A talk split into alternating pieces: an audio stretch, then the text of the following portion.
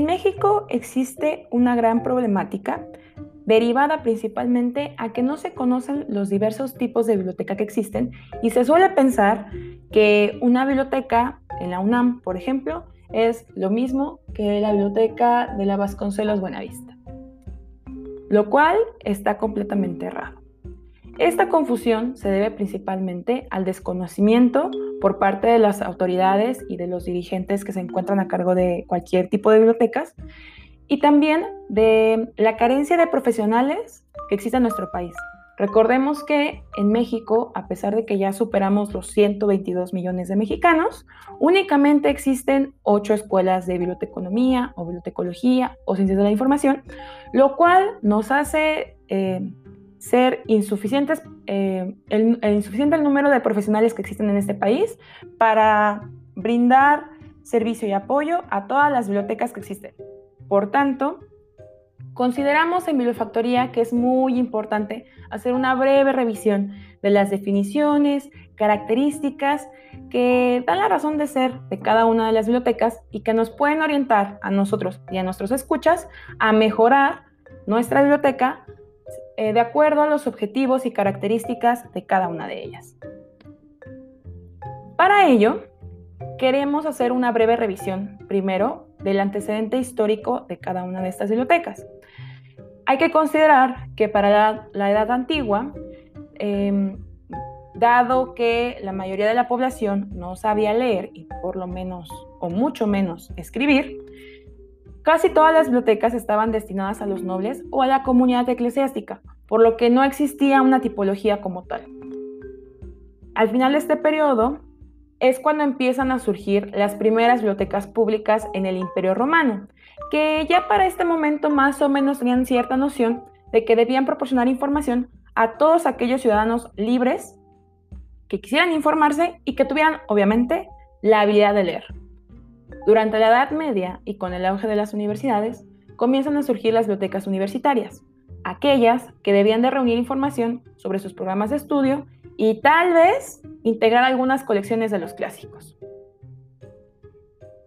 Es ya en la edad moderna y con el surgimiento de los estados-nación que los recién conformados países comienzan a tener esta inquietud de almacenar en un espacio todos aquellos recursos bibliográficos que le den una identidad. Y es por ello que surgen las bibliotecas nacionales.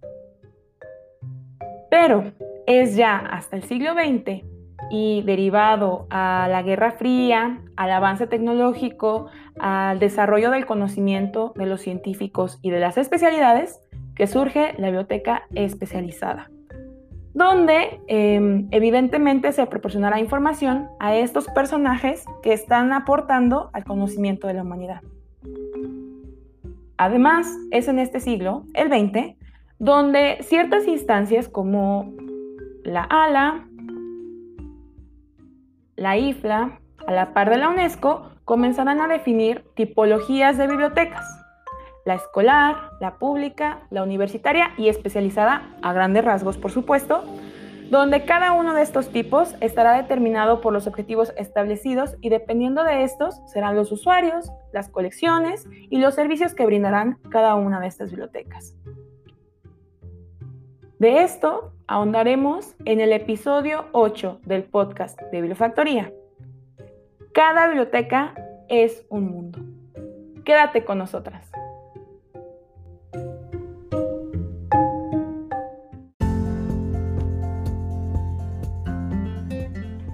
El podcast de Bibliofactoría es un espacio dedicado a dialogar sobre libros, lectura y bibliotecas. Si tienes un comentario o pregunta que te gustaría que resolviéramos en alguno de los episodios del podcast, puedes enviarla al correo de info.bibliofactoría.com o bien a través de nuestras redes sociales, Facebook e Instagram. Y recuerda, tenemos un episodio nuevo cada martes.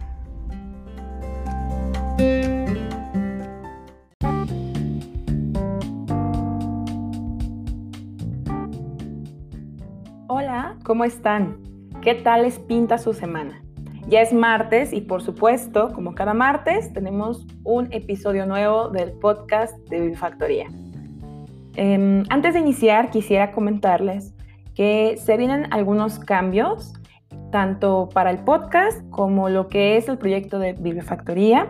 Ya les estaremos contando un poquito más adelante, pero de momento quisiera concentrarme en el tema del día de hoy, que es cada biblioteca es un mundo, tipos y objetivos de cada una de las bibliotecas que existen. ¿Y por qué nos surge la necesidad de hablar de esto? Porque creo que de manera generalizada, em, para la sociedad, para mm, a lo mejor profesionales que se encuentran a cargo de bibliotecas, pero que no necesariamente son bibliotecólogos, existen muchísimas confusiones sobre lo que tiene que hacer su biblioteca, cómo llevarlo a cabo, cómo mejorarla y a raíz de la contingencia, cómo diseñar servicios de información y colecciones que sean de utilidad para su comunidad. Entonces, dado que es un tema un poquito complicado y largo, no me voy a detener muchísimo, solo para reiterarles que pueden explorar en, Spotify los episodios previos y que en caso de que quede alguna duda en este episodio, por favor, con toda confianza, pueden hacernos llegar sus preguntas o comentarios, ya sea en un comentario en nuestras redes sociales o por email. Así que, sin más comerciales, vamos a iniciar. Y para comenzar es bueno iniciar, como todo, en las etapas iniciales del ser humano. En este caso, cuando somos pequeñitos, empezamos a caminar y poco tiempo después, la mayoría de nosotros pisamos un kinder o un preescolar.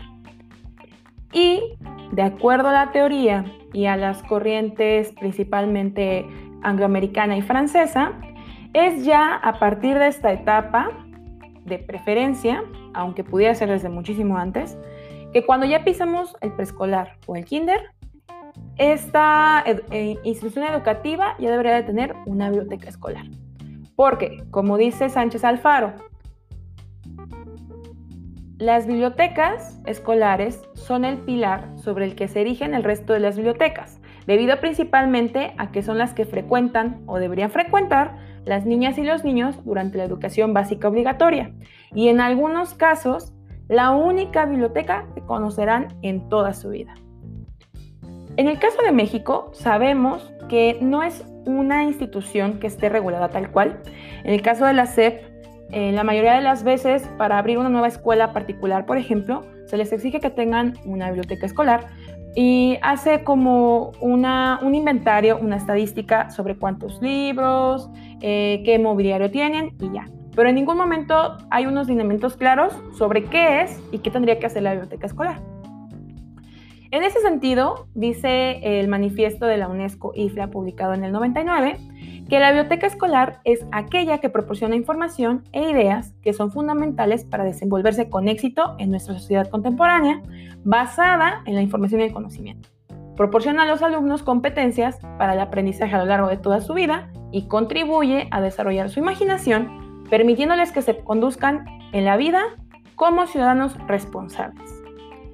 A grandes rasgos podemos decir que la biblioteca escolar es aquel espacio que contiene recursos de información acorde a los contenidos curriculares de la institución a la que pertenece y que permite al alumnado generar dinámicas de aprendizaje y de aprendizaje para toda la vida, un poco más alejado del formal.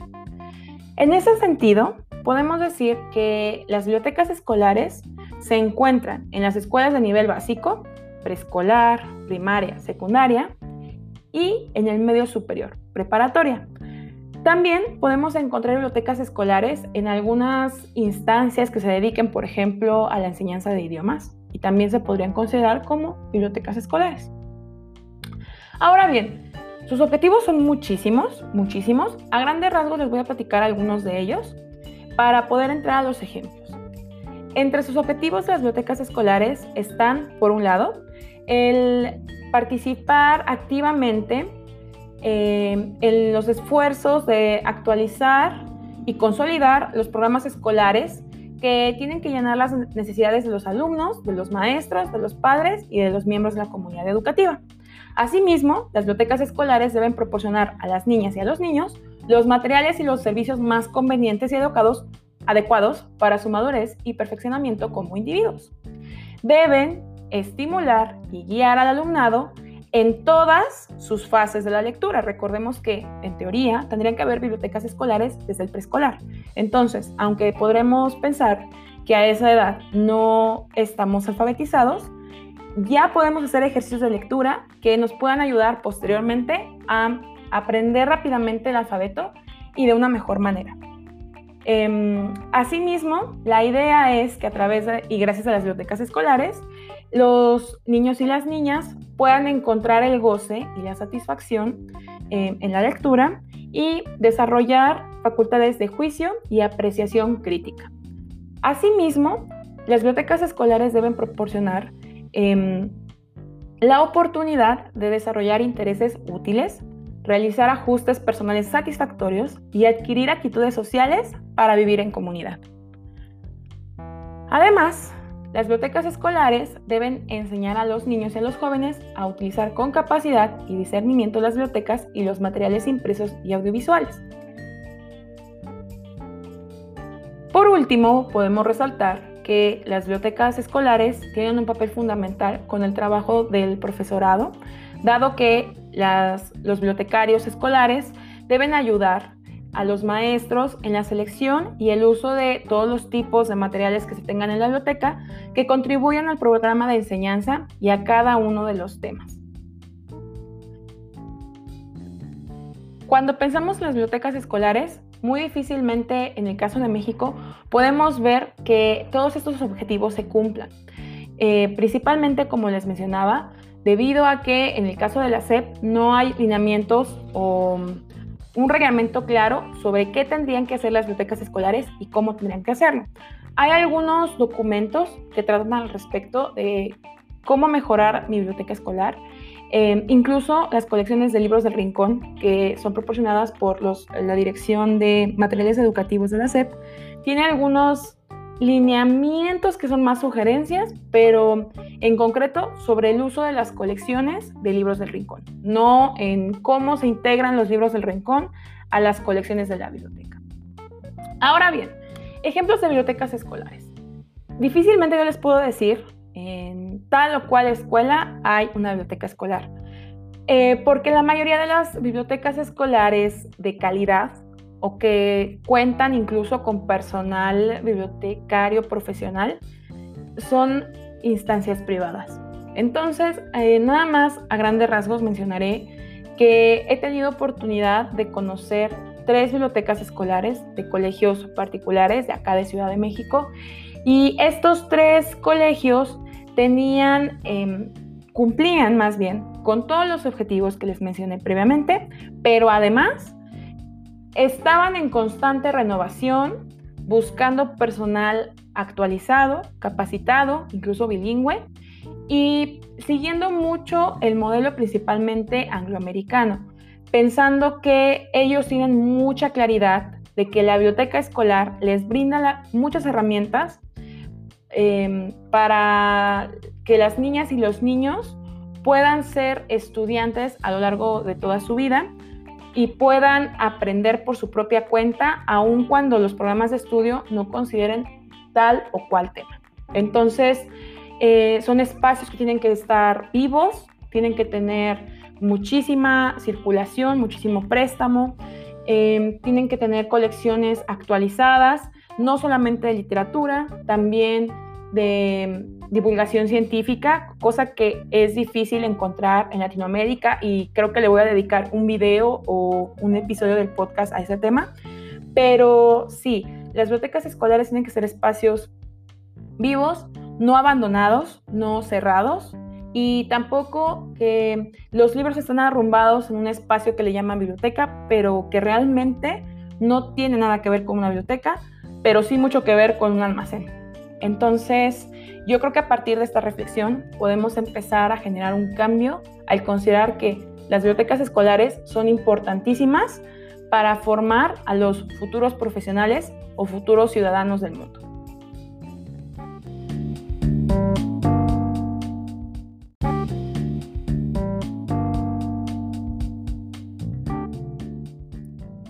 Ahora bien, podemos entrar ya de lleno a las bibliotecas públicas. Y es que, em, en teoría, al igual que la biblioteca escolar, casi todos nosotros en algún punto hemos visitado o conocido alguna biblioteca pública. Al respecto, el documento de la IFA UNESCO menciona que la biblioteca pública es un centro local de información que facilita a sus usuarios todas las clases de conocimiento e información. Y, por supuesto, los servicios de la biblioteca pública se prestan sobre la base de la igualdad de acceso para todas las personas, sin tener en cuenta su edad, su raza, su sexo, su religión, nacionalidad, idioma o condición social. En ese sentido, la biblioteca pública se plantea como una parte básica y esencial para mantener a una población letrada, unos ciudadanos informados, además de ser un espacio democrático en el que la información y la comunicación confluyen para las comunidades en las que las bibliotecas públicas se encuentran insertas. Ahora bien, asimismo, eh, es importante considerar que las bibliotecas públicas tendrían que contar con colecciones de todos los tipos, para todas las edades, sin resaltar una profesión, una edad, un tema en particular. Las bibliotecas públicas tienen un poco de todo, son un popurrí de temas, de formatos, de libros, de mapas, de audios, de revistas, de periódicos, de espacios. Entonces, la idea de la biblioteca pública es sí generar el diálogo en la comunidad sobre diversos temas, sobre diversas situaciones. En el caso de algunos países, por ejemplo, em, las bibliotecas públicas incluso brindan apoyo a los ciudadanos para tramitar su acta de nacimiento, por ejemplo. Pero ya entraré más a fondo en los ejemplos. Mientras tanto, quiero comentarles que igualmente en el documento de la IFA UNESCO se menciona que los principales objetivos de la biblioteca pública son el facilitar recursos informativos y prestar servicios mediante diversos medios con el fin de cubrir las necesidades de las personas y grupos en materia de instrucción, información y perfeccionamiento personal, comprendidas actividades intelectuales de entretenimiento y ocio. Asimismo, desempeñan un importante papel en el progreso y el mantenimiento de una sociedad democrática al ofrecer a cada persona acceso a toda una serie de conocimientos, ideas y opiniones. Esto es muy importante considerarlo porque en el caso de México sabemos que existen poco más de 7.000 bibliotecas públicas. Lamentablemente estas bibliotecas públicas no cuentan con todas las em, características que todos quisiéramos. Hace un tiempo pude ver la, película de The Library, que em, me parece que está en YouTube, obviamente hay que pagar por ella, pero es una película sumamente interesante porque la, película plantea que eh, obviamente en Chicago, en Estados Unidos, durante el invierno hace muchísimo frío. Y recordemos que Chicago es una de las ciudades que tiene un gran número de personas que no tienen hogar.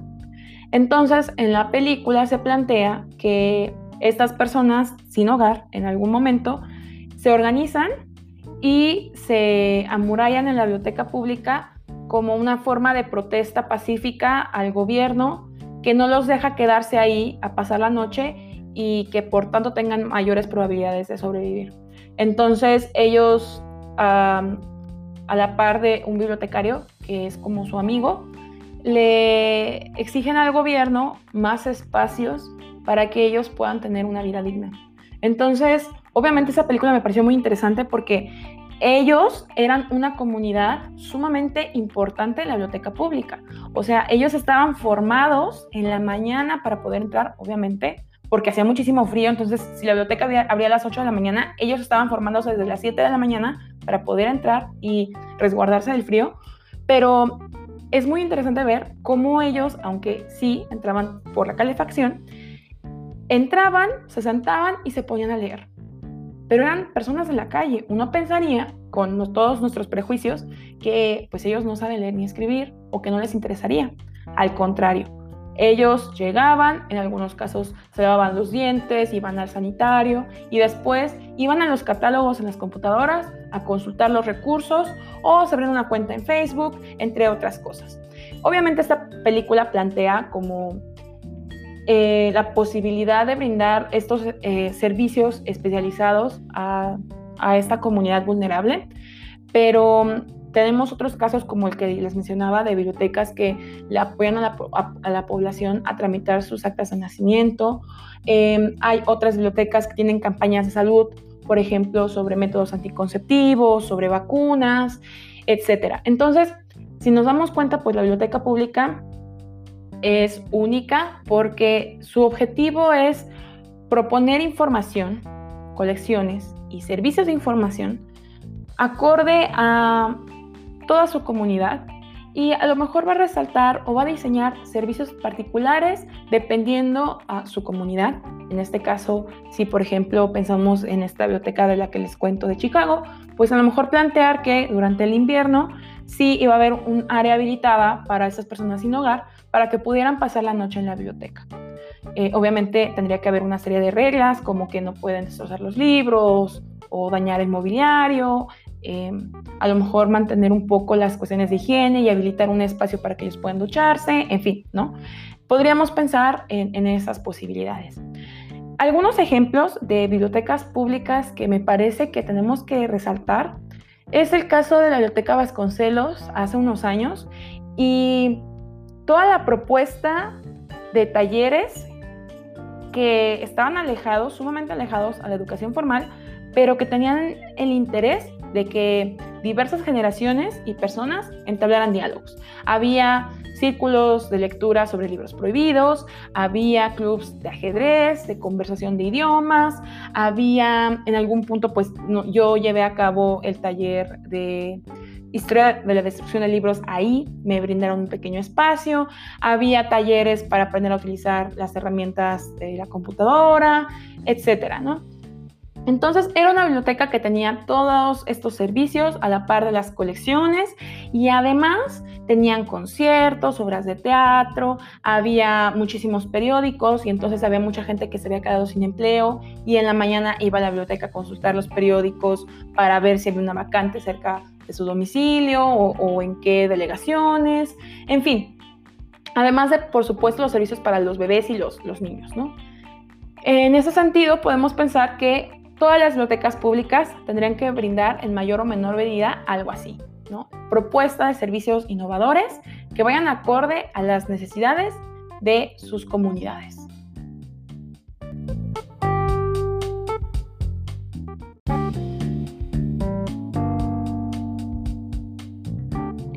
Ahora bien, podemos entrar al tema de las bibliotecas de nivel superior o universitarias. Esto es todo un tema porque generalmente en la bibliografía de la bibliotecología las definen únicamente como bibliotecas universitarias, pero en el caso de México no solamente existen las universidades, sino que también existen otras instancias como lo son las escuelas normales o eh, los institutos que dan una formación de educación superior, forman licenciados, ingenieros, arquitectos, etcétera, es decir, una serie de profesionales, pero que probablemente esa institución no es una universidad como tal. Entonces, aquí sí me gustaría como ampliar el concepto de bibliotecas universitarias o de nivel superior. Asimismo, quiero eh, traer el concepto del doctor Merlo Vega, que es un español bibliotecólogo que ha investigado muchísimo este tema, entre otros, y él dice que las bibliotecas universitarias están creadas para ofrecer servicios de información, em, de apoyo a la formación, a la investigación y a la docencia, em, que caracterizan a las bibliotecas de centros de enseñanza superior que deben ser materializados en servicios a sus distintos usuarios, orientados en función de las necesidades de, de, información y documentales que requieran los diversos colectivos a los que se atiende. Asimismo, las bibliotecas de nivel superior prestarán servicios a los estudiantes, a los investigadores, a los profesores, pero también a los restantes miembros de la comunidad universitaria. Además, eh, dada la situación de todos los países, es cada vez más común que estas bibliotecas brinden servicios a las personas externas que en realidad no tienen ningún vínculo directo con la universidad o con la institución, pero que están interesados en la información y los servicios desarrollados en una determinada biblioteca universitaria. Em, la idea también es que las bibliotecas de nivel superior ofrezcan servicios em, digitales a través de Internet y que contribuyan así a aumentar el número y el tipo de usuarios que éstas atienden. Quise traer el concepto del doctor Merlo porque me parece que ya abarca como los tres agentes principales, los estudiantes que se están formando para ser profesionales, los docentes que son los que les dan clases y los investigadores que en muchos casos también pueden ser docentes. En el caso de los investigadores sabemos que ellos tienen determinadas líneas de acción y de formación y por tanto ellos requieren información un poquito más especializada. Em, ahora bien, en ese sentido, las bibliotecas universitarias tienen que estar conscientes de su papel. Su papel es proveer recursos de información a estos estudiantes que se están formando como profesionales, a los docentes y a los investigadores. Sí, pueden brindar unos cuantos servicios a comunidad externa, que a lo mejor un estudiante de otra universidad o de otra instancia que quiere consultar un libro en particular, pero no van a ser sus principales objetivos. Su principal objetivo es su comunidad. Em, en ese sentido, sí quiero resaltar que tú puedes identificar si tu biblioteca es de nivel superior o universitaria, si tu institución proporciona títulos de nivel superior entonces, como está adscrita a la Dirección de Educación Superior, es una biblioteca de nivel superior o universitaria. A grandes rasgos, puedo citar al, maestro Bono Core y él dice que la biblioteca universitaria debe de cumplir tres grandes objetivos. El primero, proveer de textos y fuentes de consulta a los estudiantes para atender los requerimientos de los planes de estudio. El segundo, proveer de libros o recursos digitales u otro tipo de información para las necesidades de investigación de los profesores y de los graduados. Por último, debe proveer de libros que contribuyan a la cultura del profesional. Entonces, muy breve, pero muy concreto, Bono Core sí nos habla de en qué se tendría que centrar el bibliotecario de nivel superior o el bibliotecario universitario. Ejemplos de bibliotecas universitarias Podemos citar las bibliotecas de la UNAM. El sistema de la UNAM es uno de los más grandes a nivel de América Latina y uno de los mejores, em, dado que no solamente está la Biblioteca Central, que está en CEU, sino que cuenta con un montón de bibliotecas de nivel superior en cada uno de sus institutos o facultades. también podemos mencionar por ejemplo, los sistemas bibliotecarios de las autónomas de cada una de, las entidades de este país. En el caso de la UAP, por ejemplo, su biblioteca central es increíble. Tiene muchísimos servicios innovadores, espacios, aulas de completo silencio para los alumnos que quieren estudiar, em, con un vidrio así de grueso, enorme. Y bueno, no me, no me, ven, pero imaginen que hice con mis dedos como unos 10 centímetros.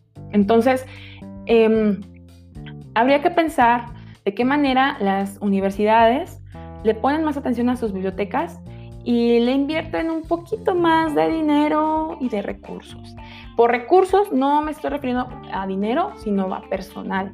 En el caso de la UAP, por ejemplo, lo que sé es que su biblioteca central tienen un increíble equipo de trabajo de bibliotecarios. Aquí va como un mensaje de reconocimiento a los bibliotecarios de la UAP porque algunos son profesionales de bibliotecología, otros son de otras áreas, pero han hecho un excelente trabajo para traer las bibliotecas universitarias al siglo XXI.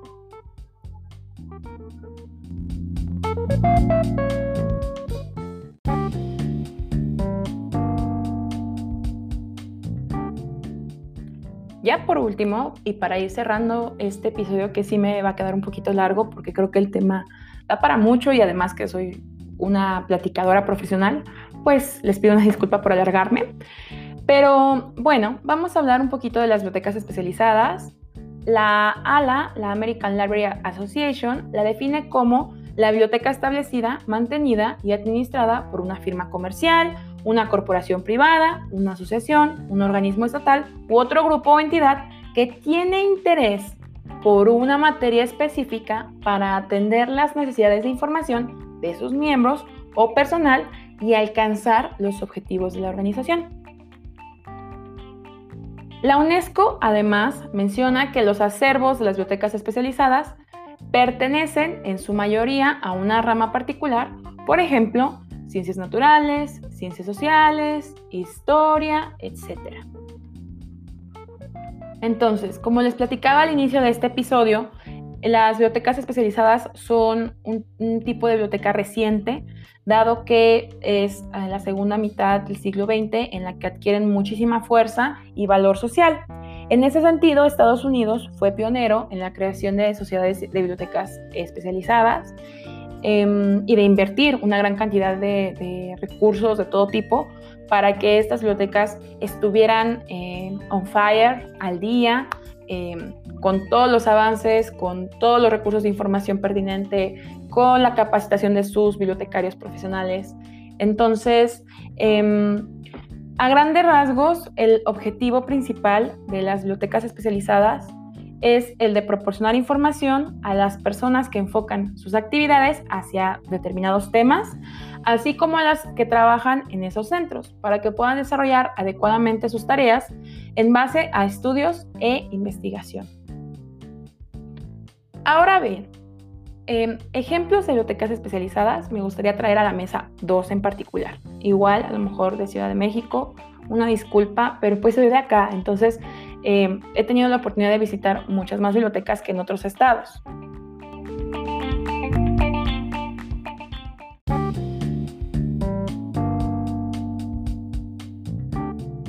El primer ejemplo de biblioteca especializada es el de la biblioteca del Instituto Mexicano del Petróleo, el cual se encuentra al norte de la Ciudad de México y es una biblioteca que es muy grande, tiene tres niveles, tiene un montón de recursos de información en diferentes formatos sobre la extracción, el procesamiento la distribución del petróleo, así como sus posibles usos.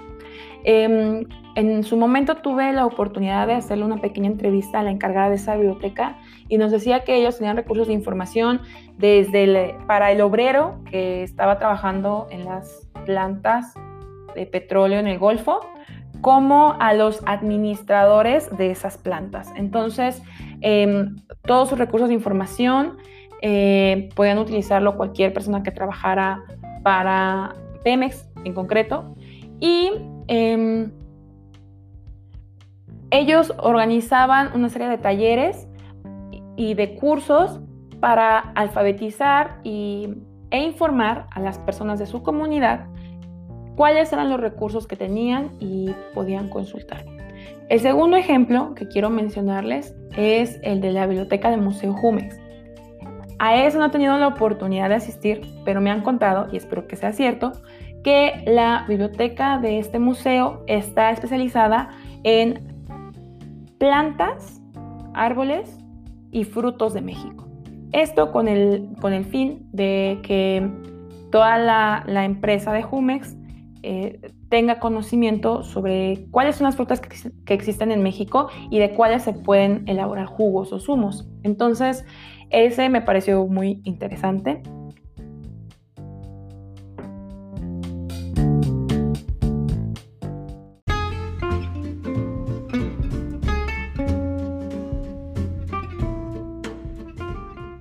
Ahora bien, ¿por qué decidimos titular Cada biblioteca es un mundo a este episodio del podcast? Porque nos parece muy importante resaltar que aunque pudiera haber muchísimas bibliotecas en nuestro país, no todas tienen los mismos objetivos, características y necesidades. En el caso de las bibliotecas públicas, por ejemplo, hablamos de que sus colecciones principalmente son de todo un poco, de todas las ramas del conocimiento humano, para todas las etapas lectoras, para todos los ciudadanos eh, de varios idiomas y en su mayoría sus colecciones no están especializadas en un tema en particular.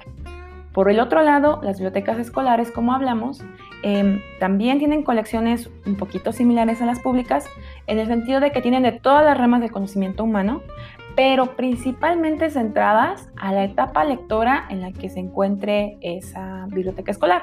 Obviamente, si son bibliotecas de preescolar, pues van a tener en su mayoría libros que no tengan texto y si son bibliotecas de preparatoria van a tener un nivel eh, de lectura más avanzado que si fuera una biblioteca de primaria o una biblioteca de secundaria. Además de contar con em, recursos de información o libros de texto que estén relacionados a las materias y a los temarios de cada una de estas materias. En el caso de las bibliotecas em, nacionales, que bueno, ya aquí ya no me dio tiempo de hablar mucho más de ellas, son esas bibliotecas que eh, depositan y resguardan y difunden em, a todos los ciudadanos en un país información respecto a lo que es ser mexicano. En el caso de la Biblioteca Nacional de México, tienen pinturas, libros, manuscritos, obras em, musicales, etc. Generalmente son bibliotecas muy grandes. Eh, ya en otro episodio me centraré en hablar un poquito de la definición, del objetivo de las bibliotecas nacionales, dado que en este episodio ya me quedó muy largo y ya no quise em, meterlo aquí. Pero em, la idea es considerar qué tipo de biblioteca tengo yo o en qué tipo de biblioteca trabajo, cuáles son sus colecciones, cuáles deberían ser sus colecciones, cuáles son los objetivos de mi institución y cómo puedo relacionar los objetivos de la biblioteca con los objetivos de mi institución. Esto con el fin de dar servicios de información acorde a las necesidades de tu comunidad. Pues nada, espero que este capítulo no los haya aburrido, que les haya aclarado algunas inquietudes que tengan respecto a los tipos de bibliotecas. Recuerden que si tienen alguna duda, estamos aquí para escucharlos y para aclarar alguna cuestión respecto a los episodios del podcast. Y recuerden que hay un episodio nuevo cada martes. Cuídense mucho, que tengan una increíble semana. Hasta luego.